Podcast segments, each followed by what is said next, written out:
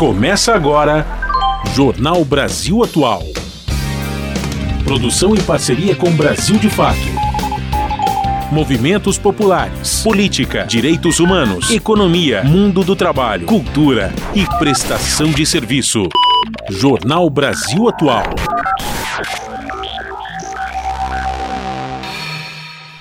Olá, muito boa tarde. Hoje é segunda-feira, dia 16 de outubro. Eu sou Rafael Garcia, junto com Cosmo Silva, apresentando mais uma edição do Jornal Brasil Atual. E estas são as manchetes de hoje. Liga dos Estados Árabes e a União Africana alertam para o risco de genocídio contra o povo palestino e pede cessar fogo imediato em Gaza. Chefe humanitário da ONU negocia auxílio na faixa de Gaza. Nações Unidas e parceiros seguem buscando formas de fornecer suprimentos de ajuda após a ordem israelense de evacuar a região norte. E o quinto voo da operação Voltando em Paz, trazendo brasileiros de Israel, pousou no Rio de Janeiro no início da madrugada deste domingo. Ministro das Relações Institucionais Alexandre Padilha confirmou hoje que outros países da América do Sul pediram ajuda ao Brasil para repatriar cidadãos que estão em Israel e na faixa de Gaza. E a CPMI do 8 de janeiro apresenta nesta terça-feira relatório da senadora Elisiane Gama. O documento de 900 páginas é resultado de quatro meses e meio de investigações feitas com base em oitivas de testemunhas e na análise de centenas de documentos. Ministro do STF Alexandre de Moraes indefere pedido da defesa do ex-deputado federal Daniel Silveira para diminuição de pena. De acordo com o ministro, a redução não é razoável. E o governador de São Paulo, o bolsonarista Tarciso de Freitas, deve enviar projeto de privatização da Sabesp para deputados nesta terça-feira. A ideia é diluir parte das ações controladas pelo governo, reduzindo a participação total na empresa. E mais uma demonstração de carinho com o ex-chefe. O Tarcísio também entregou nesta segunda-feira a medalha de mérito ao Bolsonaro em evento no Batalhão da Rota. No mês passado, ele hospedou o Bolsonaro no Palácio dos Bandeirantes após o ex-presidente passar por procedimentos cirúrgicos aqui na capital. E novas regras para a tributação de aplicações financeiras de brasileiros no exterior entram em pauta da Câmara após feriado. Já os senadores podem votar o projeto que institui a Política Nacional de Incentivo à Doação de Órgãos e Tecidos. São 5 horas 3 minutos, horário de Brasília. Participe do Jornal Brasil Atual por meio dos nossos canais nas redes sociais. No Facebook, facebook.com barra Rádio Brasil Atual. No Instagram, arroba Rádio Brasil Atual. Ou no Twitter, arroba RA Brasil Atual. Tem também o WhatsApp, o número é 11 96893 7672.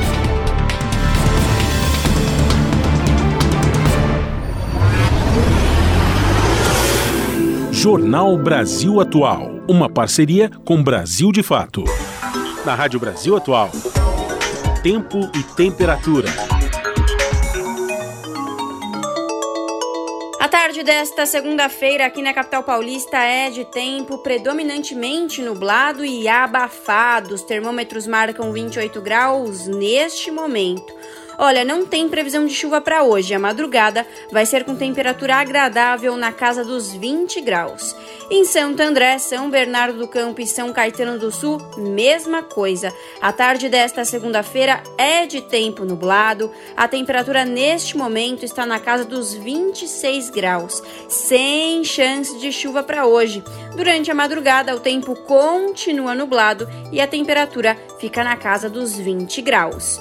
Em Mogi das Cruzes, a tarde desta segunda-feira é de tempo predominantemente nublado. Neste momento, 27 graus.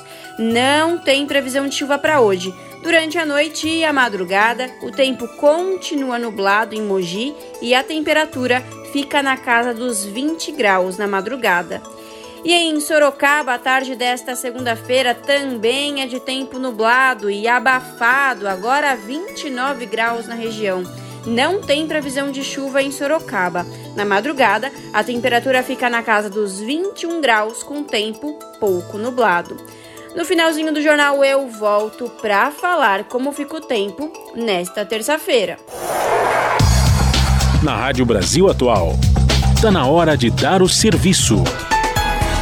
Vamos lá, 5 horas e 5 minutos, trânsito aqui na capital, começo de mais uma semana e a CT diz que nesse momento são 240 quilômetros de ruas e avenidas com trânsito congestionado.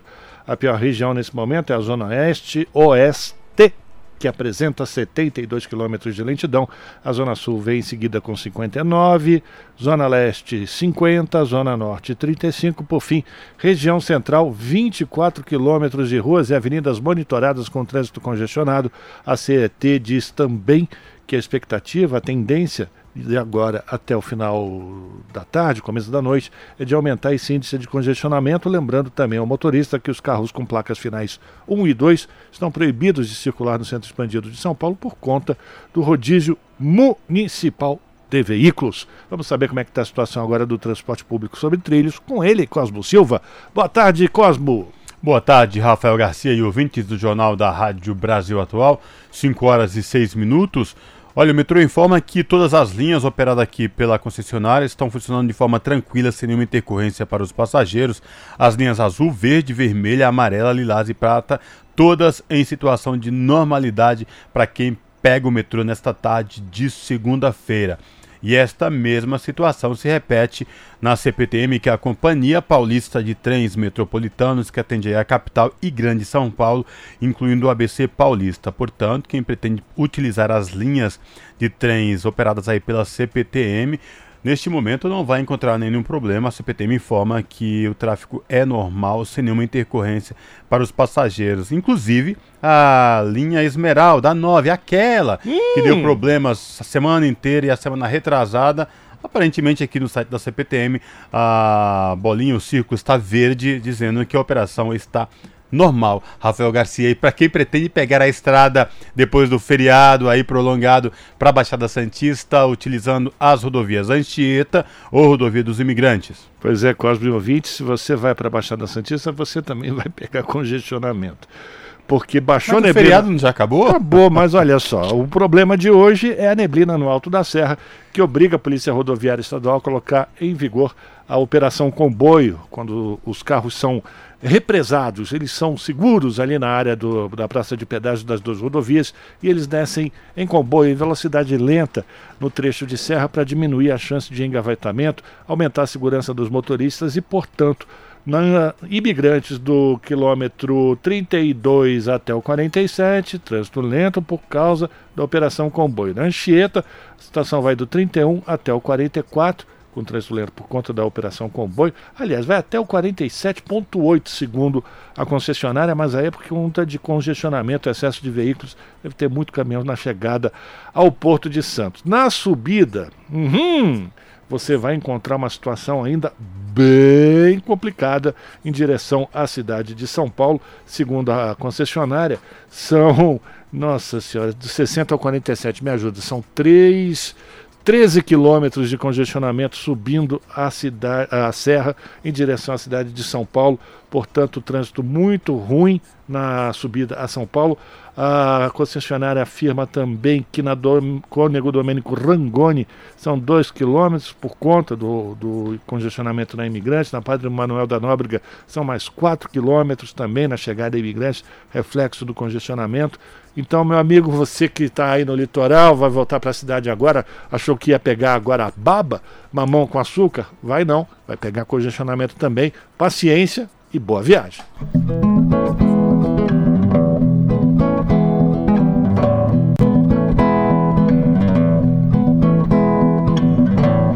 Fique ligado na rádio atento, o tempo todo ligado nela, seja no fone ou pelo radinho. A sintonia é fina, é bela. Rádio Brasil Atual.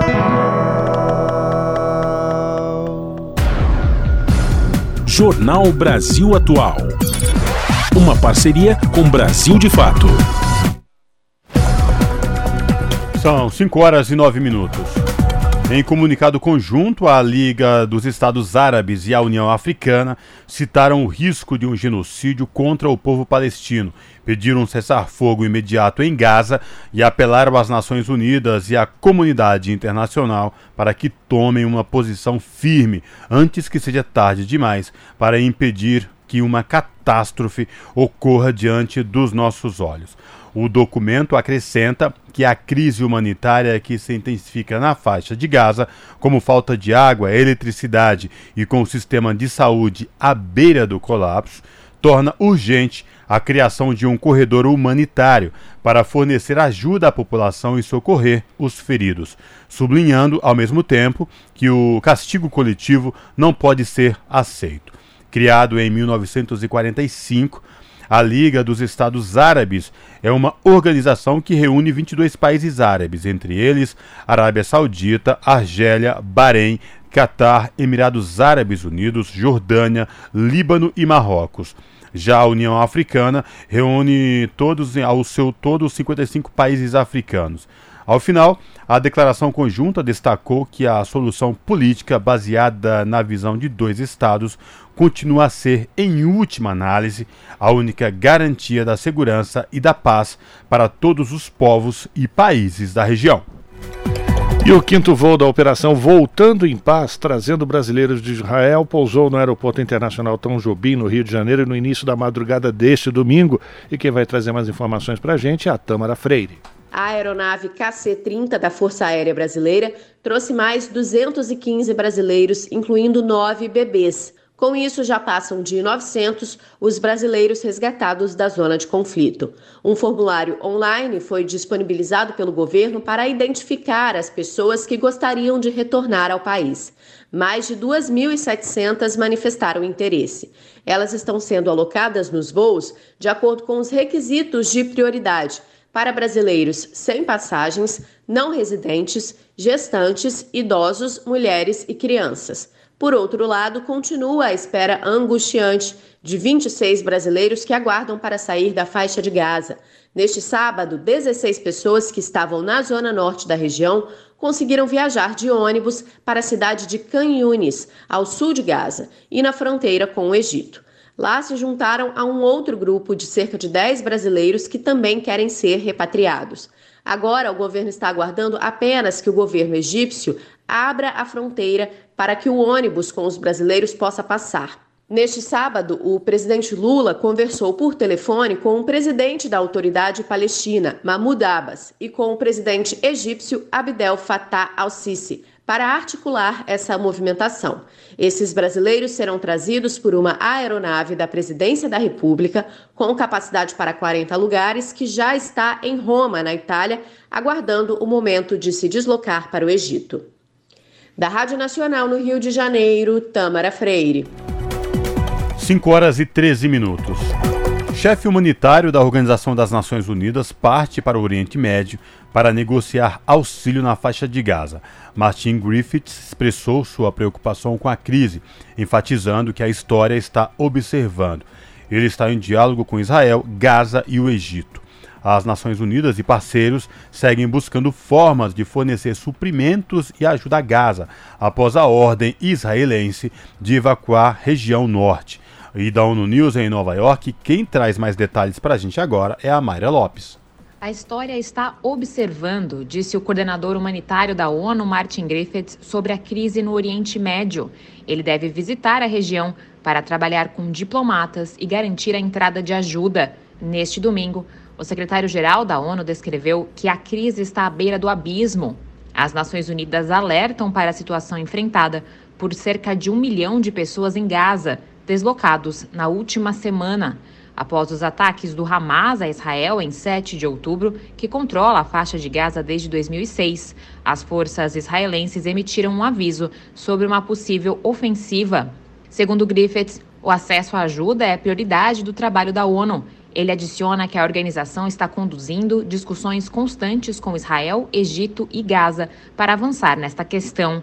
O chefe humanitário acrescentou que estava otimista no progresso sobre uma solução para o impasse político que impediu que os comboios de ajuda atravessassem de Rafa, no Egito, para o sul de Gaza. Da ONU News, em Nova York, Mayra Lopes. E o ministro das Relações Institucionais da Presidência da República, Alexandre Padilha, confirmou nesta segunda-feira que outros países da América do Sul pediram ajuda ao Brasil para repatriar cidadãos que estão em Israel e também na faixa de Gaza no meio do conflito com Hamas. No entanto, o ministro afirmou que a prioridade absoluta do governo brasileiro é repatriar todos os seus cidadãos. Países como Argentina e Uruguai pediram formalmente auxílio ao Brasil para repatriar seus concidadãos e o Chile e o Paraguai já tinham feito pedidos semelhantes. A guerra no Oriente Médio entrou no décimo dia nesta segunda-feira, com 2.600 palestinos e 1.400 israelenses mortos oficialmente, a grande maioria deles civis. São 5 horas e 15 minutos. A gente continua repercutindo o conflito no Oriente Médio, porque as expectativas de um breve cessar-fogo no sul de Gaza para a saída de milhares de civis, incluindo brasileiros, foram frustradas por Israel. O gabinete do primeiro-ministro israelense Benjamin Netanyahu divulgou nota afirmando que atualmente não há trégua nem ajuda humanitária em Gaza em troca da saída de estrangeiros. O comunicado veio a público logo após a agência de notícias Reuters divulgar um acordo de cessar-fogo e para a reabertura da passagem de Rafah. A localidade faz fronteiras entre a península do Sinai, no Egito, e a faixa de Gaza, governada pelo grupo armado Hamas, e é a única passagem para o território fora do controle de Israel. Sem trégua, Israel vem intensificando os ataques aos territórios palestinos, de acordo com a Reuters. Moradores de Gaza disseram que de domingo para hoje os bombardeiros foram os mais pesados dos últimos nove dias. O drama da população local começou no último dia 7, após revide israelense a ataques do grupo Hamas, que mataram cerca de 1.300 pessoas. Você está ouvindo Jornal, Jornal Brasil, Brasil Atual. São 5 horas 16 minutos. Os integrantes da Comissão Parlamentar Mista de Inquérito do 8 de janeiro terão conhecimento amanhã do relatório da senadora Elisiane Gama. O documento de 900 páginas é o resultado de quatro meses de investigações feitas com base em oitivas de testemunhas e na análise de centenas de documentos. A relatora, Elisiane Gama, vai sugerir a criação do memorial em homenagem à democracia, que deve ser instalado na parte externa do Senado Federal, reforçando que o Brasil é um Estado democrático de direito e que no dia 8 de janeiro de 2023 a democracia foi atacada.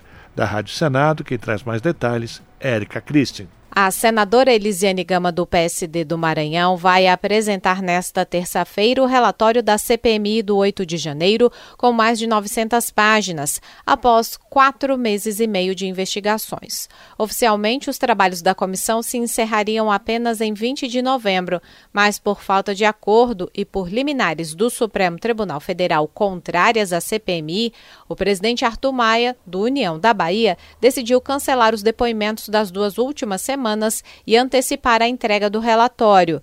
Desde então, a senadora Elisiane Gama recebeu sugestões de outros integrantes da comissão e da sociedade civil. Segundo ela, o parecer será baseado nas oitivas e nas centenas de documentos que chegaram ao colegiado. Elisiane Gama vai sugerir a criação do memorial em homenagem à democracia a ser instalado na parte externa do Senado, reforçando que o Brasil é um Estado democrático de direito e que no dia 8 de janeiro de 2023 a democracia foi atacada. O senador Randolfo Rodrigues, do Amapá, considera que o relatório da CPMI vai auxiliar as investigações em andamento da Polícia Federal e do próprio Supremo, que já condenou a mais de 10 anos de prisão seis réus pelos atos do dia 8 de janeiro. Não acho que isso seja prejudicado, acho que a CPMI será auxiliar ao trabalho de investigação que está sendo feito pela Polícia Federal e pelo Supremo Tribunal Federal. É possível ser feito pelo que já é de notório conhecimento público, e tem muita coisa que já é de notório conhecimento público. O senador Isalci Lucas, do PSDB do Distrito Federal, já apresentou um voto em separado, apontando que houve omissão por parte do governo federal no dia dos ataques. Ele pediu o indiciamento do ministro da Justiça, Flávio Dino, e do ex-ministro do Gabinete de Segurança Institucional de Lula, General G. Dias. Outro voto em separado será entregue por um grupo de deputados e senadores da oposição. Flávio Bolsonaro, do PL do Rio de Janeiro, antecipou que o documento vai destacar as prisões de manifestantes e que a acusação de golpe pelo ex-presidente Bolsonaro não se sustenta. Ficou muito claro que seria o um crime impossível, já que se fosse bem sucedido o que aconteceu no dia 8 de janeiro, simplesmente não teria nenhuma consequência prática, né? não ia ser destituído o governo, não ia ser dissolvido o Supremo ou o Congresso, então não há de se falar em golpe golpes conseguiu demonstrar bastante. Na reunião desta terça-feira, Elisiane Gama terá o tempo que quiser para fazer a leitura do resumo do relatório. Em seguida, a oposição terá uma hora para tornar público o voto em separado. Todos os integrantes da CPMI terão 10 minutos para se manifestar sobre os documentos. Se houver pedido de vista, ou seja, mais prazo para análise do relatório, o presidente da comissão já convocou uma nova reunião para quarta-feira destinada à votação do parecer oficial. Da Rádio Senado, Érica Christian. São 5 horas e 20 minutos. Investigado pela CPMI do 8 de janeiro, o ex-chefe da Polícia Federal, da Polícia Rodoviária Federal, Silvinei Vasques, teve seu celular apreendido pela PF, revelando fotos dos ditadores Adolf Hitler e Benito Mussolini, registros ao lado do clã Bolsonaro. Imagens demonstrando sua afinidade por armas e até áudios com xingamentos e críticas aos bloqueios em rodovias federais durante o segundo turno das últimas eleições. As informações foram publicadas pela colunista Malu Gaspar do jornal O Globo. Em agosto, o ministro Alexandre de Moraes do Supremo Tribunal Federal decretou a prisão preventiva de Silvinei a pedido da PF, alegando que ele representava um risco para o avanço das investigações e poderia interferir em depoimentos sobre o uso da corporação contra eleitores do presidente Lula. Silvinei Vasques continua detido. E aí a gente continua ainda falando do Alexandre de Moraes, que foi o único a votar até agora, até amanhã dessa segunda-feira, no julgamento que começou na sexta-feira de mais um conjunto de ações penais do dia 8 de janeiro. Quem vai trazer mais informações para a gente é a repórter Ana Lúcia Caldas. Alexandre de Moraes, do Supremo Tribunal Federal, relator dos casos, votou por condenar mais oito réus pelos ataques ocorridos aos prédios da Praça dos Três Poderes a análise começou na madrugada do dia 13 e vai até sexta-feira, dia 20. Moraes votou para condenar os réus a penas que variam entre 3 e 17 anos de reclusão e detenção. Além de multas individuais, poderão pagar ainda multa por danos morais coletivos de 30 milhões de reais, que será dividida entre todos. Condenados a 17 anos estão Raquel de Souza Lopes, de Santa Catarina, Cibele da Piedade Ribeiro da Costa, Mateus e Fernando Plácido Feitosa, de São Paulo, Fernando Kevin da Silva de Oliveira Marinho, do Rio de Janeiro, e Gilberto Ackerman, de Santa Catarina. Penas de três anos para Felipe Feres Natal, de Brasília, e Orlando Ribeiro Júnior, do Paraná. Outro julgamento de acusados pelo 8 de janeiro acontece ao mesmo tempo no plenário virtual, o de um grupo de seis acusados. Nesses casos, Alexandre de Moraes votou pela condenação a penas que variam de 14 a 17 anos de prisão. Os réus são Reginaldo Carlos Begeato, Jorge Ferreira, Cláudio Augusto Felipe, Jaqueline Freitas Jimenez, Edneia Paz da Silva dos Santos e Marcelo Lopes do Carmo. Eles também foram condenados ao pagamento de multas por danos materiais e morais coletivos. Vale lembrar que, no caso de pedido de destaque, o caso será levado para julgamento presencial, como já ocorreu no julgamento anterior com duas réis. Já votaram o ministro Cristiano Zanin, que acompanha o relator com ressalvas, e os ministros Gilmar Mendes e Carmen Lúcia, que acompanham o entendimento de Alexandre de Moraes. Os crimes são de associação criminosa armada, tentativa de golpe de Estado, abolição violenta do Estado democrático de direito, dano qualificado e deterioração de patrimônio tombado. Da Rádio Nacional em Brasília, Ana Lúcia Caldas. São 5 horas e 24 minutos. O ministro Alexandre de Moraes, do Supremo Tribunal Federal, indeferiu pedido da defesa do ex-deputado federal Daniel Silveira para diminuir a pena, que vai de oito anos e nove meses. o período no qual ele foi submetido à prisão domiciliar com monitoramento eletrônico por nozeleira e outras medidas cautelares. De acordo com ele, a redução da pena não é razoável. A informação foi publicada pelo portal Metrópolis. O ministro considerou que as medidas impostas a Silveira não comprometeram efetivamente seu direito de locomoção, como alegado pela defesa. Além disso, o ministro considerou que o condenado pelos crimes de ameaça ao Estado Democrático de Direito e coação no curso do processo desrespeitou reiteradamente as medidas cautelares impostas com violação do monitoramento eletrônico. São 5 horas e 25 minutos e nós continuamos trazendo notícias de Brasília, agora falando das novas regras para tributação de aplicações financeiras de brasileiros no exterior, que pode entrar em pauta na Câmara dos Deputados após esse feriado. O repórter Cid Queiroz informa os detalhes desta e de outras propostas que também podem ser votadas. Passado o feriado prolongado, a Câmara pode votar o projeto que trata da taxação de rendimentos de brasileiros no exterior em empresas conhecidas como offshores. Na proposta, deve ser incluída também a cobrança sobre os rendimentos dos chamados fundos exclusivos, que são carteiras de investimentos de grandes aplicadores.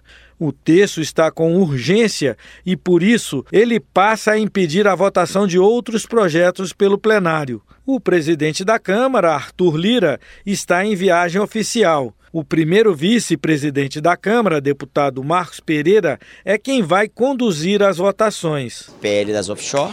Na terça-feira nós vamos ter reunião de líderes, o relator vai apresentar definitivamente as suas ideias tirar eventuais dúvidas dos líderes e vamos apreciá-lo à tarde. Segundo o governo, as cobranças sobre os fundos exclusivos e sobre as offshores podem gerar uma arrecadação de mais de 30 bilhões de reais entre 2024 e 2026. O líder do governo, deputado José Guimarães, ressalta a importância da aprovação da matéria para o ajuste fiscal. Nós concluímos a reunião dos líderes com o presidente em exercício Marcos Pereira e acertamos a agenda. Primeiro deles, à disposição da maioria dos líderes, inclusive com exceção da oposição, nós votarmos na terça-noite o PL dos offshores, os fundos fechados. E é muito importante para o país, para a agenda econômica do Haddad e do nosso governo. Se os deputados concluírem essa votação, na quarta-feira o plenário pode apreciar sete propostas voltadas para pessoas com deficiência. O presidente da Comissão de Defesa dos Direitos das Pessoas com Deficiência, deputado Márcio Gerri, do PCdoB do Maranhão, explica que a iniciativa é fruto de um consenso entre todos os partidos. Trazer para cá um dia muito especial de aprovação de matérias referentes aos direitos das pessoas com deficiência, numa decorrência, inclusive, do dia 21 de setembro, que é o Dia Nacional de Luta das Pessoas com Deficiência, em que nós conseguimos reunir várias proposições de todos os espectros políticos, de todo o campo, os campos partidários, enfim, construindo um grande consenso, uma grande convergência, uma grande unidade na comissão. Foi incluído na pauta, entre outros, o projeto que dispõe sobre a oferta de profissionais de apoio escolar especializados nas salas de aula para atendimento aos alunos com deficiência. A autora da proposta é a deputada Amália Barros, do PL do Mato Grosso, que é coordenadora da Frente Parlamentar em defesa dos direitos das pessoas com deficiência. Também foi aprovada a urgência para o projeto que garante a prioridade de tramitação dos processos na Justiça envolvendo pessoa com deficiência. Nesta lista aparece ainda o projeto que institui a Política Nacional de Linguagem Simples nos órgãos e entidades da administração pública, direta e indireta. Da Rádio Câmara de Brasília, Cid Queiroz. São 5 horas e 29 minutos e a gente continua repercutindo o noticiário da capital federal porque os senadores podem votar nesta semana o projeto que institui a Política Nacional de Conscientização e Incentivo à Doação e Transplante de Órgãos e Tecidos.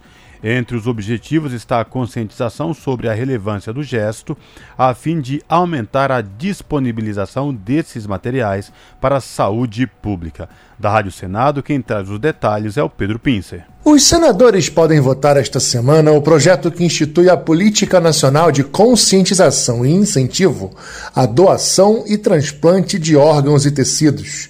Entre os objetivos está a conscientização sobre a relevância do gesto para aumentar a oferta desses materiais para a saúde pública. A proposta também prevê o aprimoramento do Sistema Nacional de Transplantes em todo o país. O projeto é conhecido como Lei Tatiane, em homenagem a Tatiane Penhalosa, que faleceu aos 32 anos após esperar dois anos por um transplante de coração. O relator na Comissão de Assuntos Sociais, senador Humberto Costa, do PT de Pernambuco, destacou o caráter humanitário da proposta. Esse projeto de lei tem como objetivo principal conscientizar a população sobre doação de órgãos e tecidos, promovendo esta discussão em espaços capazes de formar opiniões acerca da importância deste gesto. Outra proposta na pauta do plenário garante às gestantes e puérperas o direito à assistência psicológica no Sistema Único de Saúde. Pela proposta, hospitais públicos e particulares devem desenvolver atividades de educação e conscientização sobre o respeito da saúde mental da mulher durante e após a gravidez. O relator na Comissão de Assuntos Econômicos, Alan Rick, do União Brasil do Acre, ressaltou que a medida apenas deixa claro o direito já assegurado em lei. Ademais, seus impactos econômicos e financeiros são compatíveis e adequados, uma vez que a proposição apenas ressalta e especifica a garantia já estabelecida na legislação brasileira também podem ser votados esta semana a proposta que obriga o Sistema Único de Saúde a realizar cirurgia reconstrutiva de lábio leporino e o projeto que institui o protocolo Não Nos Calaremos para a prevenção, identificação e adoção de medidas em casos de violência sexual ou de gênero em estabelecimentos e eventos abertos ao público. Da Rádio Senado, Pedro Pincer. Você está ouvindo? Jornal Brasil Atual uma parceria com Brasil de Fato. E o nosso contato agora no Jornal da Rádio Brasil Atual é com a Cida de Oliveira, a Cida que é repórter do portal da Rede Brasil Atual, redebrasilatual.com.br. Olá, Cida, tudo bem? Prazer te receber no Jornal da Rádio Brasil Atual. Seja bem-vinda. Obrigada. Prazer falar contigo e com os ouvintes. Cida, diga lá, qual destaque você traz do portal da RBA nesta tarde de segunda-feira aqui para os ouvintes do Jornal da Rádio? É a privatização da Sabesp, né, Cosmo? Um tema aí que vem preocupando, né, os movimentos, vem preocupando a população, né? Promessa aí de campanha, né? Quer dizer, não sei nem se é certo falar promessa, mas era uma defesa que ele já fazia desde a campanha, até porque depois ele ficou naquela depende, não depende a privatização, vai ou não vai privatizar. Mas a informação que a gente tem é que amanhã, terça-feira, o governador Tarcísio deve mandar para, pelo menos para a base, né? Não é um envio já para protocolar, mas é fazer uma apresentação é, do projeto de lei, né? Que determina a privatização da Sabesp para aqueles uh, aliados, né? Para aqueles deputados da base aliada, da base aí que devem fazer de tudo para aprovar esse, essa proposta. Agora, o interessante é que, de fato, isso era proposta de campanha de Tarcísio de Freitas, na época, então, é, candidato, hoje governador. Mas, para além disso, além da Sabesp, ele também tinha é, falado efetivamente na questão do metrô, na questão da CPTM. E por falar nisso, semana passada, no dia 3, aliás, trabalhadores da CPTM, da, do metrô, inclusive trabalhadores da Sabesp, fizeram um dia de paralisação contra esses projetos, proposta de privatização, porque, ao que tudo indica, né, Cida, isso vai ser muito vai ser muito, vai trazer muitos prejuízos aí para a população que mais necessita de um serviço essencial, como a água aqui no estado de São Paulo, né? É verdade, Cosmo. É, é, é, muito preocupante, né? É muito lamentável que quando a gente tenha questões tão mais urgentes para se tratar, né, de coisas prioritárias, né, no atendimento à população, é, a gente tenha um governo que está preocupado somente em agradar aquela parcela da população que, que o aprova, né, que aprova a política, né, É, e não é o conjunto da, da, da, sociedade paulista, né? Porque se você for ver bem, é, a gente está falando de coisas assim, é, quer dizer, primeiro a água, né? Que é um direito humano, né? Estabelecido pela Organização é, das Nações Unidas, né? É direito, não é favor, não é mercadoria, é, não é uma coisa que você coloca na mão de empresas para depois é, fazer a conta de quanto vai ter que cobrar pelo serviço para obter X de, de lucro, enfim. E você tem também o transporte, né, que é o caso da, como você falou bem, né, do metrô, linhas do metrô, também da CPTM. Quer dizer, o governo não está preocupado é mesmo em é, fazer um trabalho é, que, que vai no sentido oposto, né, de oferecer aquilo que a população de fato precisa, né, que seria um serviço de melhor qualidade, né, Cosmo? É, além de ser um serviço com melhor qualidade, que tenha preço justo, que você é, traga até condições de fazer mais investimento, mas não é colocar como uma moeda de troca. Ah, então para fazer os serviços que estão previstos, inclusive na Constituição, você tem que privatizar uma empresa que é controlada pelo governo, né? Então é essa lógica que a gente vê com muita preocupação e a gente espera, eh, Cosmo, que haja realmente ali dentro da Assembleia, para que a coisa, na verdade, ela é, tramite de maneira adequada, né? Que tenha espaço para serem feitos os debates necessários, né? As audiências, né? E não da maneira assim rapidinha que o governador quer. É verdade, tratorando, aí passando por cima do interesse da população. Mas o que chama atenção no caso da Sabesp especificamente é que nós temos exemplos aqui no país, por exemplo, de alguns, alguns estados que che chegaram a privatizar esse serviço. Rio de Janeiro, a, a população sente na pele a péssima qualidade do que foi, na conta, e outros países, inclusive, restatizando os serviços de saneamento e de água, né, Cida? É verdade, Cosminho, não precisa nem ir muito longe. O Rio de Janeiro aqui do lado, nosso vizinho, né? É um estado que hoje vive é, a base de, uma, de um serviço de péssima qualidade. Vira e mexe tem problema lá, quer dizer, a água já não é mais pura faz tempo, né, Cosmo?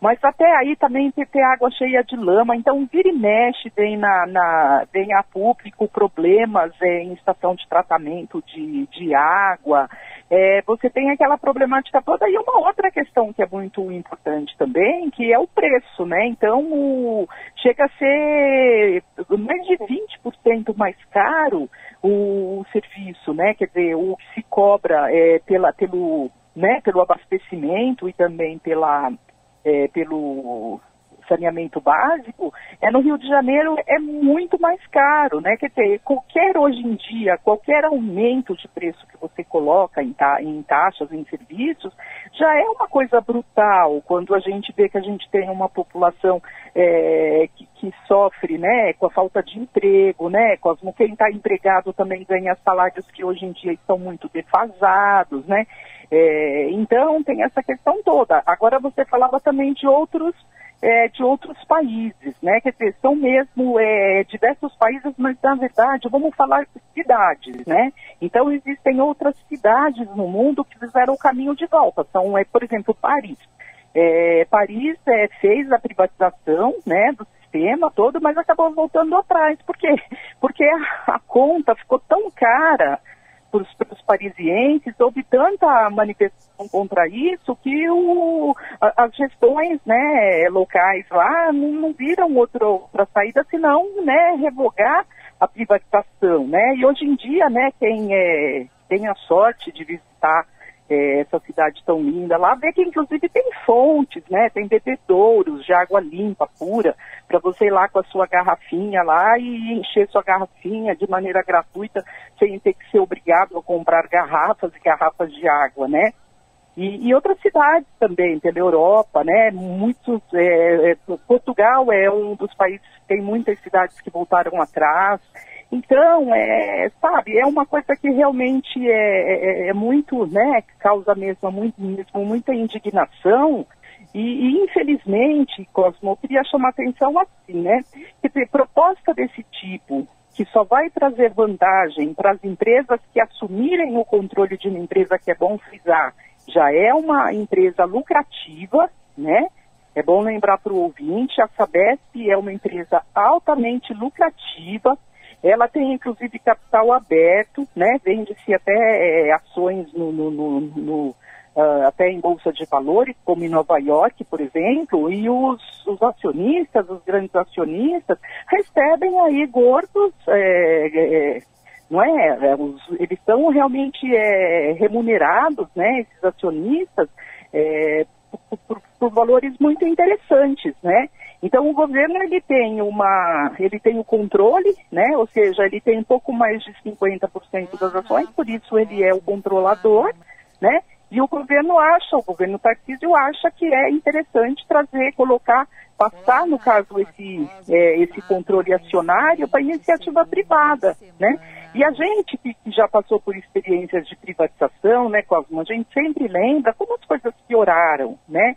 A, a tudo aquilo que a gente está falando que foi privatizado acaba piorando. Né? É. Só lembrando aí que na, naquela, no dia da greve né, dos trabalhadores contra a, a, privatização aí desses setores todos, inclusive onde deu defeito foi justamente numa linha privatizada da, da, da, do metrô, que o governador tinha, né, colocado lá a mão e a cara no fogo, dizendo que eram é, que, que essas empresas geridas é, pela iniciativa privada, elas não davam problemas, né? Sendo que deu problema depois, naquele mesmo dia, e o problema continuou nos dias é, seguintes. É, muito bem lembrado, exatamente. A linha Nova Esmeralda da CPTM, também a Prata, que foi entregue à iniciativa privada, elas constantemente vêm dando problemas aí para a população.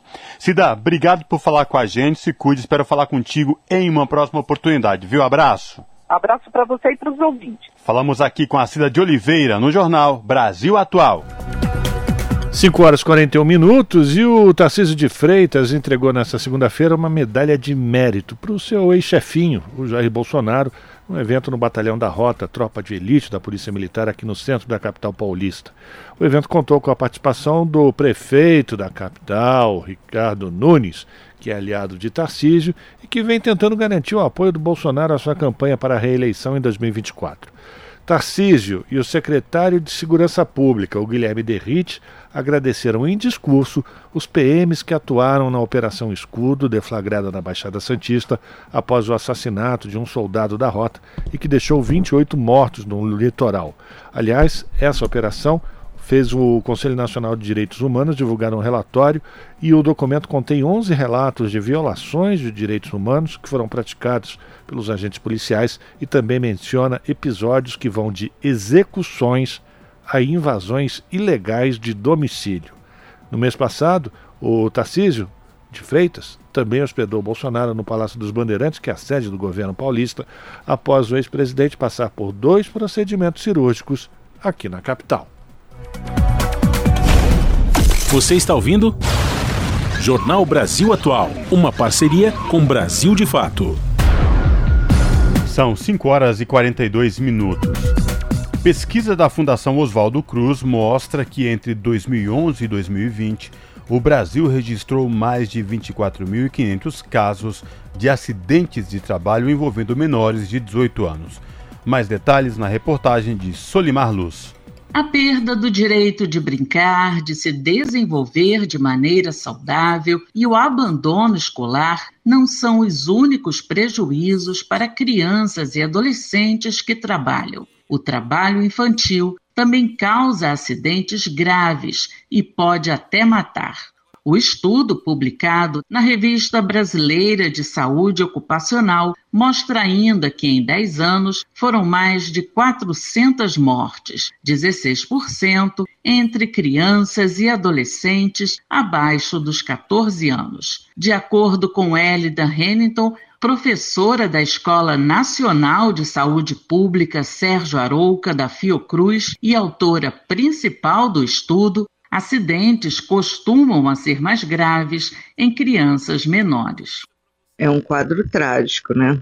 Porque o trabalho infantil é muitas vezes naturalizado, né? Como nas áreas rurais, muitas crianças trabalhadoras também são invisibilizadas, né? Porque assumem afazeres domésticos, cuidar de pessoas, muitas vezes trabalham como vendedores ambulantes, expostos à violência das ruas. Quando não estão envolvidos nas piores formas de trabalho infantil, né, como tráfico de drogas, exploração sexual.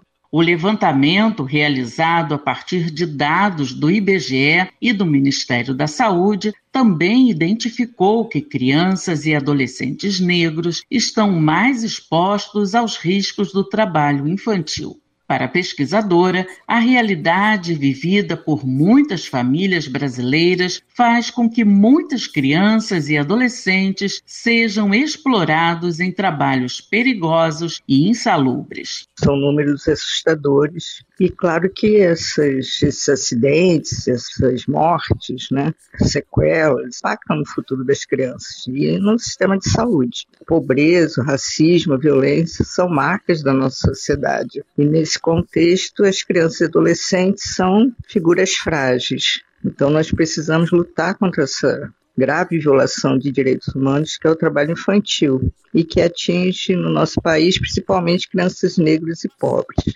A legislação brasileira determina que menores de 14 anos não podem trabalhar sob nenhuma hipótese e os adolescentes entre 14 e 16 anos só podem trabalhar na condição de aprendiz. Já entre 16 e 18 anos, a lei permite trabalho parcial, não sendo permitido o trabalho noturno nem em atividades insalubres e perigosas. Da Rádio Nacional, no Rio de Janeiro, Solimar Luz. 5 horas e 46 minutos e a Câmara dos Deputados aprovou o projeto que coloca a produção nacional de fármacos como critério de desempate em licitações. O repórter Cláudio Ferreira traz mais informações para a gente. A comprovação da produção de fármacos em território brasileiro pode passar a ser critério de desempate em licitações feitas por laboratórios públicos nacionais. A Câmara aprovou o projeto que define a produção nacional como critério de desempate nas licitações quando duas empresas tiverem igualdade de condições nos outros pontos do edital. Pelo texto, a indústria precisará comprovar a fabricação em território nacional e ter um certificado de boas práticas. O fabricante também terá que atender às especificações de qualidade exigidas pelo comprador. Se ainda assim houver empate, avançará na licitação a empresa que comprovar o maior número de etapas de fabricação feitas em território nacional. Uma das autoras, a deputada Laura Carneiro, do PSD do Rio de Janeiro, ressaltou que o objetivo é incentivar a instalação de mais indústrias de fármacos no país. A proposta foi aprovada em última instância pela Comissão de Constituição e Justiça, onde a relatora, a deputada Érica Cocai, do PT do Distrito Federal, salientou a importância da mudança para o desenvolvimento econômico do país e reiterou que o critério de produção nacional só vai valer quando as outras exigências tiverem sido atendidas. Nós estamos falando de condições de preços, condições de qualidade da proposição que levaram ao empate no processo licitatório. É preciso favorecer a empresa nacional. Isso é questão de soberania, de gerar emprego, enfim, de fazer com que o Brasil possa vivenciar a sua grandeza. O texto original previa esse critério de desempate apenas para as licitações de compra de medicamentos para o tratamento das consequências da infecção pelo vírus HIV, mas na antiga Comissão de Seguridade Social e Família, uma nova versão foi aprovada, ampliando o item para todas as aquisições de remédios por laboratórios públicos. Os parlamentares lembraram que o SUS, Sistema Único de Saúde, é um grande comprador de medicamentos. O projeto que define a produção nacional como critério de desempate nas licitações feitas por laboratórios farmacêuticos públicos deverá ser avaliado agora pelo Senado. Da Rádio Câmara de Brasília, Cláudio Ferreira. São 5 horas e 48 minutos. Cerca de 300 terceirizados do aeroporto de São Paulo são demitidos e chamados na Polícia Federal após protesto por direito de usar celular. Trabalhadores foram demitidos por justa causa pelas empresas WFS Orbital, Swissport e Deninata. As informações com Daniel Lamir, do Brasil de Fato. Depois de uma paralisação de 20 horas e um protesto no Aeroporto Internacional de Guarulhos no último dia 3 de outubro, em São Paulo, trabalhadores terceirizados estão sendo gradualmente demitidos, tendo as credenciais retidas pela concessionária GRU Airport e sendo intimados a depor na Polícia Federal. As retaliações atingem funcionários das empresas terceirizadas Swissport, WFS Orbital e Denata, por terem reivindicado o direito de acessar os celulares durante o expediente. Inclusive trabalhadores que, em teoria, têm estabilidade por serem membros eleitos da CIPA, Comissão Interna de Prevenção de Acidentes, foram mandados embora e por justa causa causa. Atuando na defesa de alguns dos trabalhadores, a advogada Dinailsa da Silva Gabriel comentou com a reportagem do Brasil de Fato que todos os casos que está acompanhando são de demissão por justa causa. Ponderando ainda não ter o número preciso, a advogada afirmou que até a tarde desta sexta-feira foram cerca de 300 os trabalhadores que ficaram sem emprego. Implementada desde 1 de junho por uma portaria assinada por Mário de Marco Rodrigues de Souza, delegado da Receita Federal do Aeroporto de Guarulhos, a medida é supostamente para combater crimes. A portaria foi publicada como uma resposta ao caso de grande repercussão de duas brasileiras que, em março, tiveram as etiquetas de malas trocadas por outras com cocaína e ficaram 38 dias presas na Alemanha até terem a inocência provada.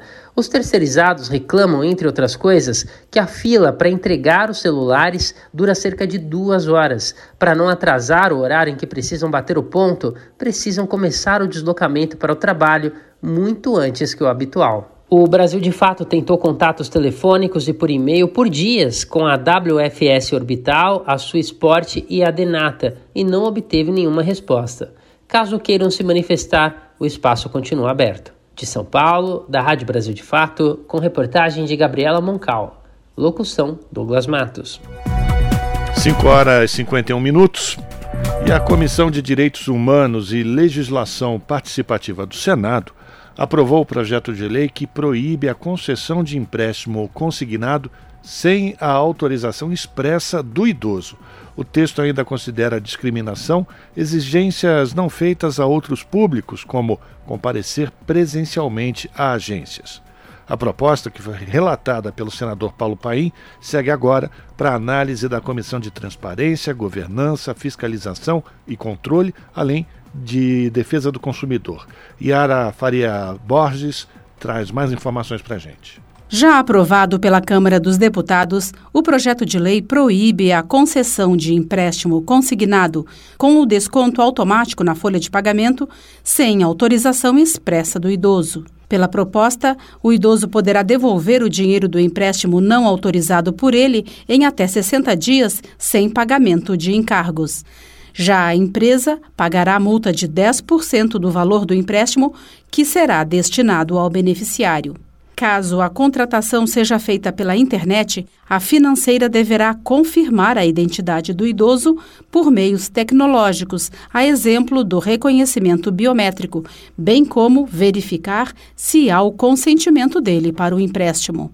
O relator Paulo Paim, do PT Gaúcho, disse que a proposta protege os idosos de dívidas indevidas excessivos empréstimos e endividamentos que eles não podem responder, que vêm muitas vezes seus parcos recursos serem engolidos pelas prestações que os deixam vulneráveis frente aos compromissos financeiros mais prementes como alimentação, saúde, moradia, remédio. Paulo Paim ressaltou que a proposta vai impedir a prática de empresas fraudulentas. Reprime a prática lesiva evidenciada na contratação de empréstimo sem que tenha havido nem demanda e nem autorização do tomador no caso aqui a pessoa idosa, para ficar bem claro. O projeto também considera discriminação contra idosos as exigências que não são feitas a outras pessoas, como comparecer presencialmente nas agências.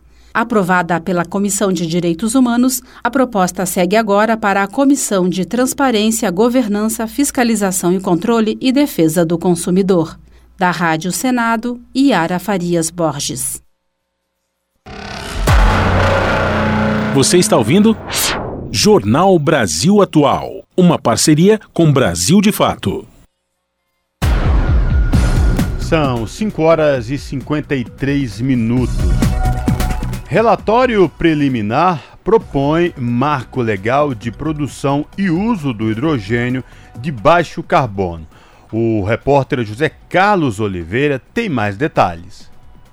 O relator da Comissão Especial para Iniciativas de Transição Energética, deputado Bacelar do PV da Bahia, apresentou a proposta preliminar de regulamentação da produção e do uso do hidrogênio de baixo carbono no Brasil. O texto fica aberto à consulta até 23 de outubro e poderá ser votado no dia seguinte. Fonte de energia e considerado o combustível do futuro, o hidrogênio é obtido de múltiplas fontes, tem várias aplicações no setor produtivo e é estratégico nos esforços de redução das emissões de gases poluentes em tempos de mudanças climáticas. O marco legal trata de governança, certificação, taxonomia e incentivos para o setor. Bacelar propõe o Programa de Desenvolvimento do Hidrogênio de Baixo Carbono, visando a inclusão do produto na matriz energética brasileira com o aproveitamento racional da infraestrutura existente e o apoio à pesquisa. Houve respeito às diversas rotas, com definição não discriminatória, sobretudo para concessão de incentivos. O mercado escolhe a cor que vai investir não foi inserido o conceito de hidrogênio verde ou qualquer outra cor. Outra novidade é o regime especial de incentivos para a produção do hidrogênio de baixo carbono, batizado de REHIDRO. Segundo Bacelar, os incentivos serão proporcionais à quantidade de emissões evitadas, envolve desonerações com despesas de capital e operacionais e poderão ser usados por empresas e ZPEs, as zonas de processamento de exportação. O REHIDRO traz cinco pilares de incentivos desoneração de capex para produtores de hidrogênio e para atividades acessórias, inclusive geração de energia elétrica desoneração de OPEX para produtoras de hidrogênio, desoneração da CID remessas, incentivos ao imposto de renda e a contribuição sobre lucro líquido, emissão de debêntures incentivadas. A governança do setor ficará a cargo da ANP, Agência Nacional do Petróleo, Gás Natural e Biocombustíveis. As autorizações de produção já existentes serão mantidas. E como o setor é alvo de constante avanço tecnológico, Bacelar sugere a adoção do chamado sandbox. Trata-se de um mecanismo que possibilita a flexibilidade regulatória para novos arranjos produtivos. Inovações que vão surgindo para que isso não demande todo um processo altamente burocrático, a gente flexibiliza no sandbox essas situações. Várias ações estão atreladas a instrumentos do Programa Nacional de Hidrogênio que já existe no âmbito do Executivo. O comitê gestor desse programa terá, por exemplo, a competência adicional de definir as diretrizes de certificação do hidrogênio de baixo carbono, com participação de representantes do setor produtivo, da comunidade científica e dos estados. As certificadoras serão credenciadas pela ANP, que deverá exigir transparência na emissão dos certificados de produção de baixo carbono. A proposta de Bacelar ainda inclui a produção produção do hidrogênio na lista de prioridades para a outorga do uso da água, como já acontece nos casos de água para consumo humano e para matar a sede de animais. Porém, proíbe a outorga em regiões com conflito em torno do uso da água. O relatório preliminar foi divulgado ao término de uma audiência pública em que especialistas apontaram a relevância de um marco legal para acabar com a insegurança jurídica e o atraso nos investimentos em hidrogênio no Brasil. Especializada na análise jurídica do tema para a iniciativa privada, a advogada Maria Fernandes Soares elogiou o texto de Bacelar. A parte de incentivos, ela soa quase como música para ouvidos dos investidores. Realmente reuniu tudo que tem de melhor em termos de incentivo de todos os aspectos. Diretora da Agência Nacional de Energia Elétrica, Agnes da Costa, também apontou avanços para a viabilização da transição energética. É uma grande evolução, né? A gente vem falando de hidrogênio bastante nos últimos dois, três anos, e quando a gente vê uma proposta como essa, endereçando várias preocupações que são bastante recorrentes, é, a gente vê que enquanto sociedade a gente está progredindo rápido, né, nessa temática. O presidente da Comissão Especial, deputado Arnaldo Jardim, do Cidadania de São Paulo, vai aguardar a sugestão de ajustes no texto até o dia 23 para colocá-lo em votação no dia seguinte. O tema também é analisado no Senado e faz parte de vários outros projetos de lei na Câmara. O deputado Danilo Forte, do União de Ceará, anunciou a intenção de pedir urgência na análise dessas propostas, a fim de que Câmara e Senado concluam a votação do marco legal da produção e uso de hidrogênio de baixo carbono ainda neste ano. Da Rádio Câmara de Brasília, José Carlos Oliveira. 5 horas e 58 minutos e o ministro da Justiça e Segurança Pública, Flávio Dino, anunciou hoje o lançamento da plataforma digital De Boa na Rede. Essa plataforma é uma iniciativa voltada para a proteção de crianças e adolescentes na era digital. A plataforma já está no ar e ela tem o objetivo fornecer recursos educacionais e assistência para pais e responsáveis que desejam supervisionar as atividades de jovens na internet. A De Boa na Rede oferece uma série de guias informativos que explicam os mecanismos de proteção que estão disponíveis nas principais plataformas de mídias sociais utilizadas no Brasil, entre elas o Discord, o X, que é o antigo Twitter, TikTok, Instagram, Facebook, Quai, o YouTube e Google. Se você gosta do nosso jornalismo independente e quer rever nossas entrevistas e reportagens, acesse o canal da Rádio Brasil Atual no YouTube. Nosso endereço é youtube.com/barra Rádio Brasil Atual. Ajude a nossa voz ser cada vez mais forte e ir cada vez mais longe. Inscreva-se em nossos canais, curta e compartilhe o conteúdo Rádio Brasil Atual e TVT. Rádio Brasil Atual e TVT. Compromisso com a notícia, compromisso com a democracia, compromisso com você. Pontualmente 18 horas. Rádio Brasil Atual. Para sugestões e comentários, entre em contato conosco por e-mail redação@jornalbrasilatual.com.br ou WhatsApp DDD 11 96893 7672. Acompanhe a nossa programação também pelo site redebrasilatual.com.br.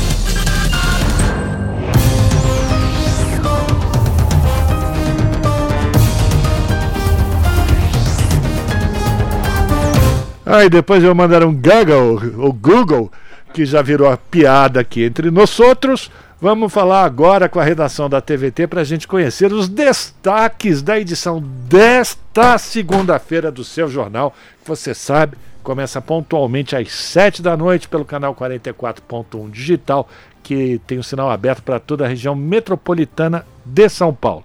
Vamos lá, vamos falar com a Ana Flávia Quitéria, que apresenta o seu jornal, e ela vai trazer para a gente quais serão os destaques dessa edição, que abre mais uma semana. Boa noite, Flavinha, diga aí, o que, é que a gente vai poder acompanhar hoje?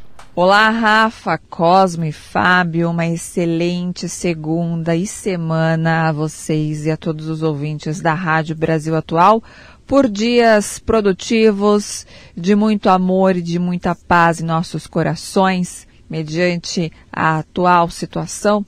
É isso que precisamos, não é mesmo? Então, que nossas orações também cheguem a quem precisa neste momento, né? Lá do outro lado do mundo, temos aí um confronto onde inocentes estão morrendo, crianças, mulheres, enfim, homens, por sua totalidade, civis, perdendo a vida de uma maneira violenta então, que os nossos desejos também de felicidades, de amor, que isso tudo possa acabar o mais rápido possível, chegue até eles. Bom, essa parte mais triste, né? A atualização sobre o número de mortos, a que pé está esse confronto, sobre os desfechos do décimo dia de confronto, nós vamos atualizar vocês, telespectadores e ouvintes também, que nos acompanham no seu jornal. Tra tra traremos né, os principais é, momentos, enfim, tudo que está acontecendo de uma forma resumida para que você se mantenha informado. E além disso, vamos falar também um programa anunciado pelo Ministério da Educação promete conceder bolsa e uma poupança para estudantes do ensino médio. A ideia é dar suporte financeiro para quem sonha ingressar no ensino superior. O valor da bolsa ainda não foi divulgado, mas vai contar com recursos do Ministério da Educação e do Ministério de Desenvolvimento Social. Vale muito a pena assistir essa reportagem, vocês vão entender um pouquinho mais desse programa e, como eu mencionei, é uma grande oportunidade para aqueles que têm um sonho, desejam ingressar no ensino superior, mas não têm condições. Bom, vamos falar também que, ó, isso aqui é governo de São Paulo, em artistas do estado denunciam Tarcísio de Freitas, né, o seu governo, por não organizar o repasse de verbas enviados pelo governo federal por meio da lei Paulo Gustavo, o que tem prejudicado parte da categoria e dado privilégio às grandes produtoras. Sabemos que essa categoria foi uma das grandes sofredoras na pandemia, principalmente porque não tiveram é, recursos, né, verbas liberados pelo governo, no caso o governo Bolsonaro. E agora mais essa. Para quem não conhece essa lei, a Lei Paulo Gustavo, ela foi criada em nível federal para financiar emergencialmente o setor de cultura por causa da paralisia decorrente da Covid, né, da pandemia. A Defensoria Pública da União, né, no meio de todo é, é, o que está acontecendo sobre essa denúncia, a Defensoria Pública então pediu a suspensão e adequação dos editais da administração de Tarcísio de Freitas. Os artistas então esperam que o governador acate esse pedido. E para finalizar, quinta-feira, dia 19, tem comecinho aí, tem o início do 14º Congresso Nacional da CUT, o CONCUT. O evento vai reunir mais de 2 mil delegados de todo o Brasil e ainda conta com lideranças sindicais internacionais. Bom, do CONCUT, é, para quem não sabe, é que saem resoluções políticas, organizativas e sindicais que vão orientar as ações da central nos próximos quatro anos. Né? Eu tive a oportunidade de cobrir dois concursos e, de fato, é, é uma reunião ali, é um encontro de troca de figurinhas, de ideias, como eu mencionei, resoluções, que com certeza são orientações importantes para ajudar né, nas centrais, enfim, tem um norte, é, até uma questão para movimentos populares, sindicatos, né, os trabalhadores. Então, é uma troca de figurinhas bem enriquecedora. Bom, além desses destaques, as outras matérias completas, assim como a previsão do tempo para vocês ficarem por dentro do que vai acontecer nos próximos dias em relação ao clima, né? Se vai chover, se não vai, leva guarda-chuva, não leva dentro da bolsa. Então nos assistam também para vocês estarem atualizados e informados sobre isso e outras notícias que pontualmente, sete da noite no seu jornal, vocês terão a oportunidade de assistir e ficarem informados. Bom jornal, Cosmo, Rafa e Fábio. Beijão grande para todo mundo e eu espero por vocês até 7 horas. Beijo grande. Esse é o Jornal Brasil Atual. Uma parceria com Brasil de Fato. São 6 horas e 6 minutos. O maior evento de popularização da ciência no Brasil começou no sábado em todo o país. A vigésima Semana Nacional de Ciência e Tecnologia traz nesta edição o tema Ciências Básicas para o Desenvolvimento Sustentável, focando na importante contribuição que a ciência pode dar à implementação dos Objetivos do Desenvolvimento Sustentável da ONU. Mais detalhes na reportagem de Fabiana Sampaio. Até o dia 22 de outubro, o público vai poder participar de feiras, mostras científicas palestras, cursos, oficinas, experimentos, atividades de observação do céu e visitas a museus e instituições de ciência e tecnologia. Muitas soluções inovadoras vão ser apresentadas durante o evento. A coordenadora de tecnologia social do Instituto Nacional de Pesquisas da Amazônia, Denise Gutierrez, conta que o estande da instituição trará inovações como o purificador de água movido a energia solar desenvolvido pelo INPA, que já está sendo usado no Amazonas. Ele visa purificar, dar condições de potabilidade para as águas contaminadas de áreas remotas da Amazônia, aquelas áreas que não têm fornecimento de energia elétrica, não há rede, portanto esse equipamento ele é movido à energia solar e ele utiliza uma tecnologia já bem conhecida, né, que é o uso do UV, do, do raio ultravioleta, para fins de esterilização. Ele é compacto, ele é de baixo custo, e o rendimento de purificação de água é muito grande. As ações e eventos da Semana da Ciência e Tecnologia, todos gratuitos e abertos, estarão em universidades, instituições de pesquisa, escolas públicas e privadas, centros e museus, fundações de apoio à pesquisa, parques ambientais, entre outros locais. Em Brasília, a programação vai se concentrar no Centro de Convenções Ulisses Guimarães, onde os visitantes poderão conferir de perto a exposição comemorativa dos 150 anos de Santos Dumont, celebrado em 20 de julho. No Rio de Janeiro, as atividades ocorrerão em diversas instituições, entre elas a Fiocruz, o FRJ e Jardim Botânico. No Jardim Botânico vai ter estandes sobre a flora e a biodiversidade brasileiras, oficinas de técnicas agroecológicas e até uma oportunidade de conhecer onde os cientistas trabalham. O presidente da Fundação Jardim Botânico, Sérgio Besserman, ressalta que os benefícios da ciência vão além da inovação e tecnologia. Ciência não é só tecnologia, é também o engrandecimento do nosso espírito, da nossa relação com as outras pessoas, com a sociedade, com a natureza. Ciência é vida. Em Recife vai ser apresentado o programa Mata Atlântica de suporte às iniciativas de recuperação ambiental e no Amapá, o Instituto Federal de Educação, Ciência e Tecnologia fará uma série de atividades de conscientização educativa com o tema Sustentabilidade e Educação Ambiental. A programação da Semana da Ciência e Tecnologia em todo o Brasil pode ser consultada no site semanact.mcti.gov.br. Da Rádio Nacional no Rio de Janeiro, Fabiana Sampaio. São 6 horas 9 minutos e hoje, Dia Mundial da Alimentação, busca soluções para 780 milhões de pessoas em crise. As Nações Unidas estão alertando para um aumento significativo no número de pessoas afetadas pela escassez de alimentos. Centenas de eventos globais destacam sistemas agroalimentares sob o lema: Água é vida, água é alimento, não deixe ninguém para trás. Da ONU News em Nova York, as informações com Ana Paula Loureiro. Neste Dia Mundial de Alimentação, celebrado em 16 de outubro, as Nações Unidas destacam que a meta global de erradicar a fome ainda é alcançável. Atualmente, a ONU estima que 780 milhões de pessoas passem fome no mundo. O secretário-geral faz um apelo aos governos, ao setor privado, à sociedade civil e ao mundo acadêmico para que atuem em conjunto, priorizando a alimentação dos que mais sofrem com a falta de comida. Em mensagem sobre a data, Antônio Guterres faz um apelo para que a superação da crise alimentar seja prioridade máxima na agenda global. Ele também pede investimentos em soluções de longo prazo para garantir que todos tenham acesso à alimentação.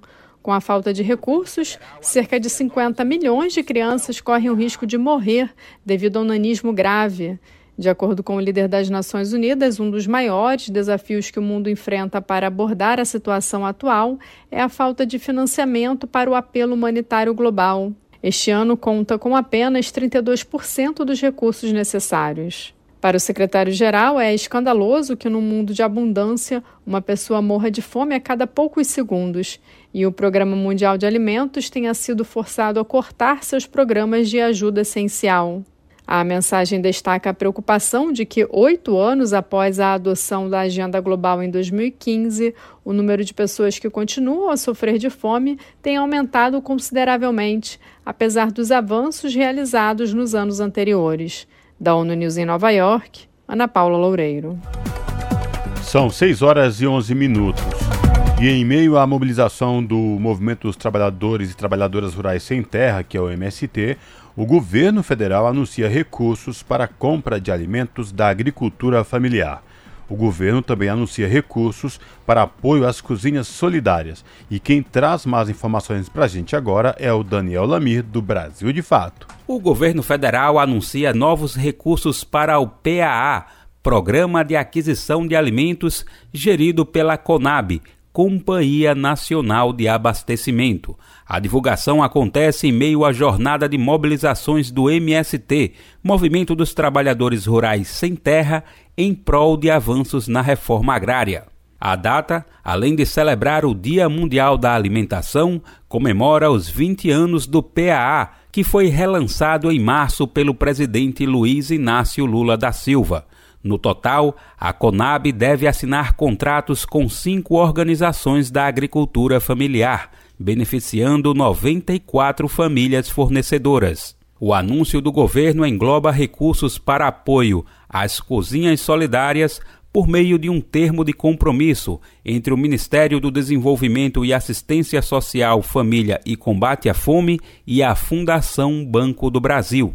Ao Brasil de Fato, João Paulo Rodrigues, da direção nacional do MST, afirmou que a complexa burocracia de programas de crédito e compra de alimentos da agricultura familiar tem dificultado a oferta dessas refeições de qualidade nas escolas e o abastecimento de cozinhas solidárias.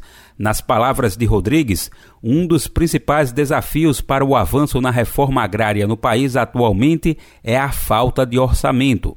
A projeção do movimento é de que ao menos 3 bilhões de reais sejam destinados à criação de assentamentos da reforma agrária para beneficiar cerca de 60 mil famílias que vivem acampadas no país. O que se espera, salientou o dirigente, não é que o governo federal responda positivamente com um valor ou o anúncio de um volume de crédito para agricultores, mas a disponibilidade para construir uma agenda de negociação. O tema da alimentação, avalia Rodrigues, é central. Sua importância equivale para o MST a das questões climáticas, ambientais e de segurança pública.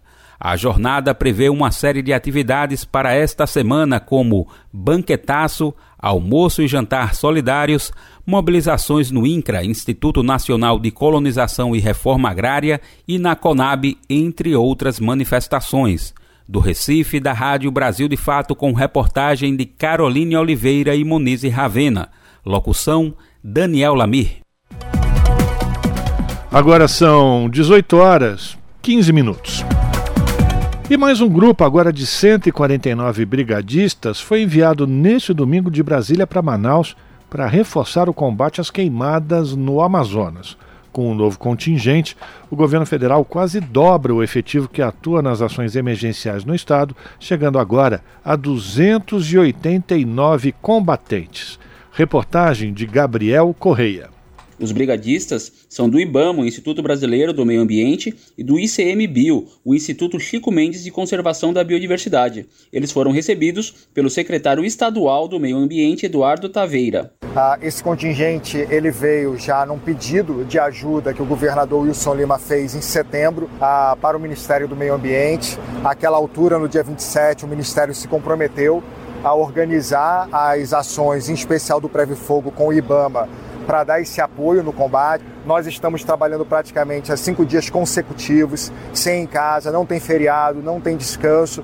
A Força Aérea Brasileira também doou equipamentos para o governo do Amazonas. O governo federal deve enviar ainda dois helicópteros e apoio de equipe especializada no resgate de animais, como explica Daiane Cortez, chefe de comunicação do IBAMA. Nesse avião também da FAB, da Força Aérea Brasileira, estão chegando 200 kits né, de ajuda para os brigadistas do estado, né, com abafadores, gôndolas e tudo mais.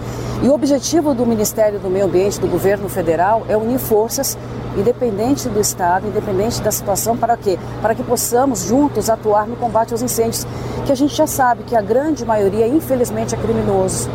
Segundo o painel do clima elaborado pelo governo do Amazonas, já foram registrados neste ano mais de 87 mil focos de calor na área da Amazônia Legal.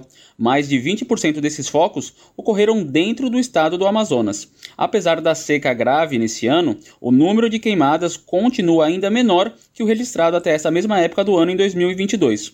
Da Rádio Nacional em São Luís, Gabriel Correa. Te aproxega, vivente. Comece agora o Alimento é Saúde.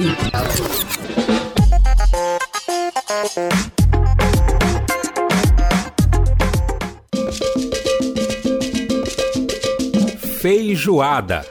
Quem não lembra de um domingo com casa cheia quando se fala nesse prato? Esse típico preparo também está presente nos terreiros e com alguns propósitos parecidos. É o que explica o gastrólogo Mauro Johnson. A gente oferta também no candomblé e lembra dos nossos irmãos ali dentro, com o mesmo propósito de unir as pessoas, de alimentar a alma, de trazer a felicidade e trazer a paz de espírito. Não só em alimentar o corpo é, nutricionalmente, assim. Apesar de parecida, a feijoada que comemos em casa ou na rua possui algumas diferenças em relação a de terreiros. A escolha dos ingredientes já representa mudanças de sabor e significados, como aponta Mauro. Na visão gastronômica, a gente vai botar alho, cheiro verde. Tem gente que usa esses temperos de pozinho, né? Cominho, outros temperos mais fortes. E ainda os embutidos, né? Que vem de calabresa, bacon, defumados. Na feijoada de terreiro, a visão é trazer aquele sabor, mas resgatar aquela feijoada mais, mais natural. Na maioria das vezes, a feijoada preparada em terreiros é oferecida ao orixá Ogum. O ritual pode ser realizado até mesmo sem o feijão preto, a depender da disponibilidade do grão no território. O babalorixá Wesley Máximo afirma que a situação pode parecer confusa para algumas pessoas. A gente vê o preparo da culinária desse preparo dessa comida, que é a feijoada, sendo feito a, a, partir do feijão preto, né? Mas também a gente também vê ela também sendo feita a partir do feijão mulato.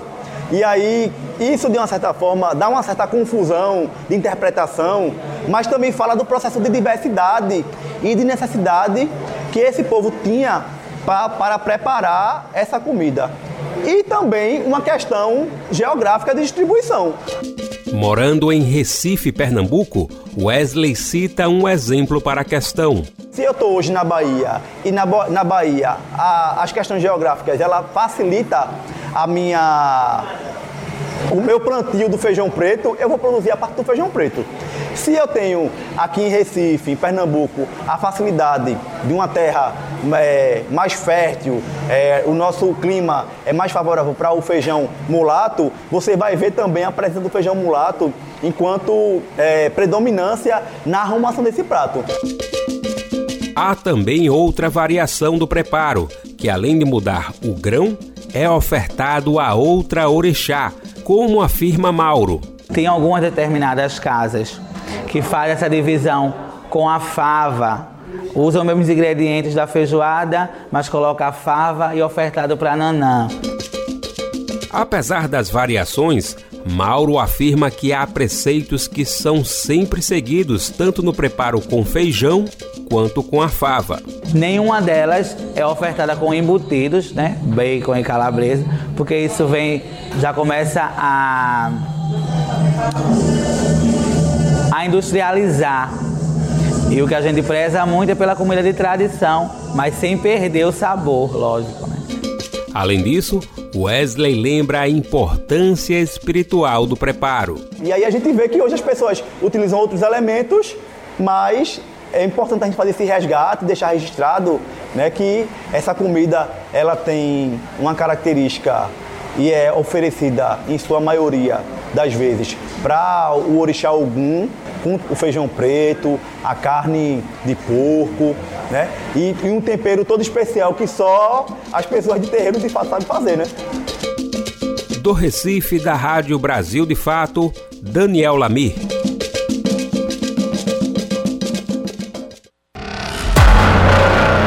Você está ouvindo? Jornal Brasil Atual. Uma parceria com Brasil de Fato. 6 horas 21 minutos. E a ONU busca aliviar sofrimento após novos ataques na Ucrânia. A violência no país segue gerando mortes e ferimentos. Nações Unidas fornecem ajuda humanitária, mas relatam violações de direitos humanos. A situação habitacional é crítica, afetando mais de 1 milhão e 400 mil unidades residenciais. Quem vai trazer mais informações para a gente, direto de Nova York, é a repórter Mayra Lopes. Na última semana, a região de Kharkiv, no leste da Ucrânia, sofreu com novos bombardeios. O porta-voz do escritório da ONU para Assuntos Humanitários esteve no vilarejo de Rossa, onde 52 pessoas foram mortas e muitas ficaram feridas com o ataque.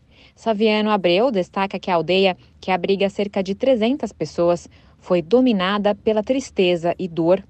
Ele afirma que nada justifica a violência, que é uma possível violação grave do direito humanitário internacional. A ONU está atuando em diversas regiões afetadas pelo conflito no país. Em Rosa, as famílias receberam apoio para reconstruírem suas casas. Os sobreviventes também estão recebendo ajuda médica e psicológica. Com o apoio do governo da Finlândia, os moradores de Irpin, outra cidade afetada pelos bombardeios, receberam novas casas. Os apartamentos abrigam 140 residentes de forma gratuita.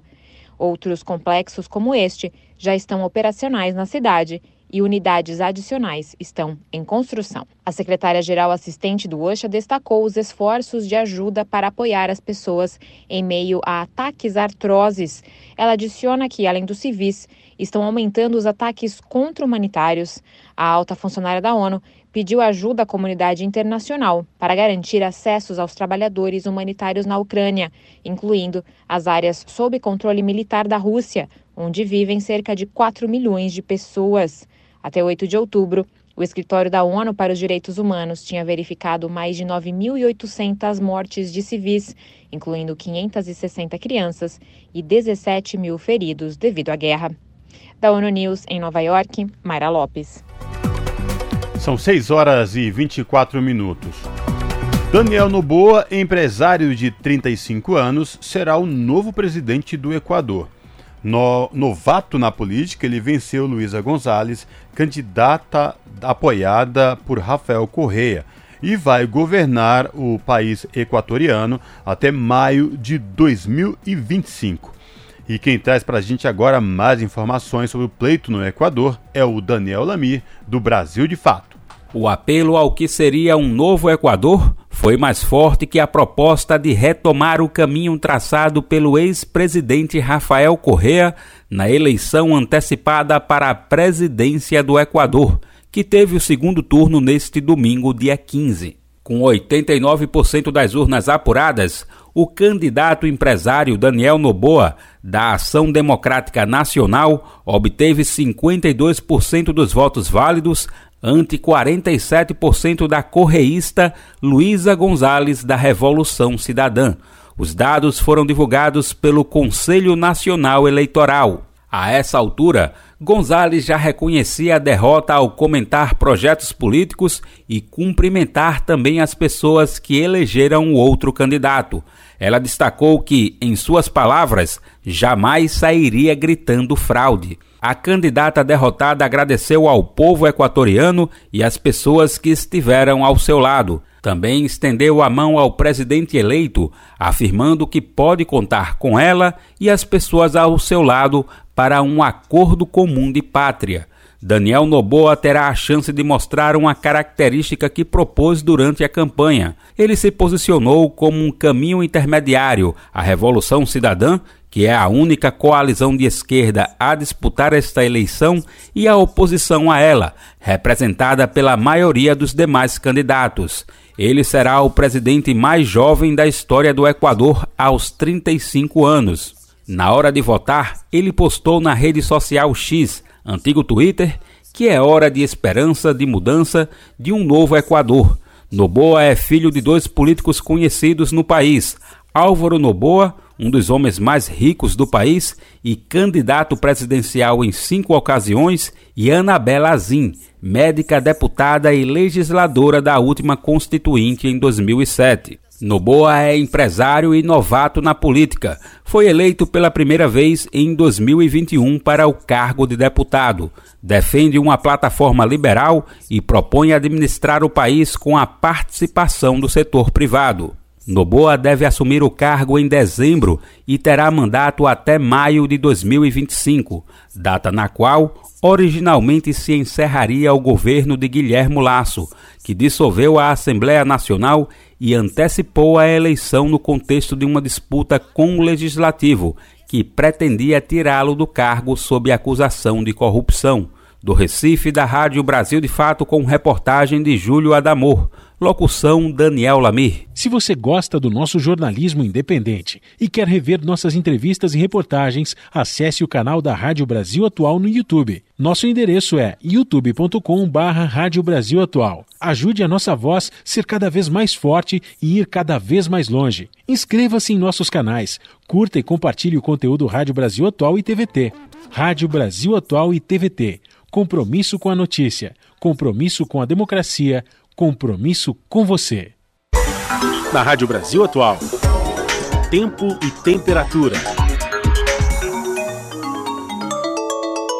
A terça-feira na região da capital paulista será de temperatura alta, tempo parcialmente nublado e sem previsão de chuva, com temperatura máxima de 30 graus e mínima de 20 graus. Na região do ABC Paulista, terça-feira também será de tempo parcialmente ensolarado e abafado e não tem chance de chuva. A temperatura máxima será de 30 graus na região do ABC e mínima de 20 graus.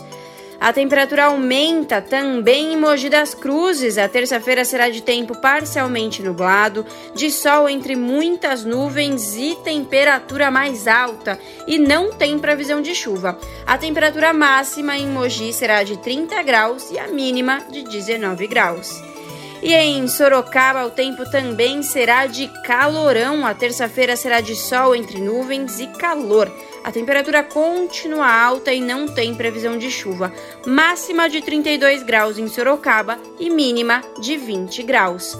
Larissa Borer, Rádio Brasil Atual. Muito bem, a gente vai terminando aqui mais uma edição do Jornal Brasil Atual, que teve trabalhos técnicos de Fábio Balbini, na apresentação Cosmo Silva e eu, Rafael Garcia. Você vai ficar agora com o papo com o Zé Trajano. Às sete da noite pela TVT você tem o seu jornal. Bom, gente, a gente retorna amanhã, terça-feira, a partir das 5 da tarde, com mais uma edição do Jornal Brasil Atual. Agradecemos a audiência de cada um de vocês, desejando um ótimo final de segunda-feira. Amanhã, então, novo compromisso. Estamos juntos mais uma vez. Até lá!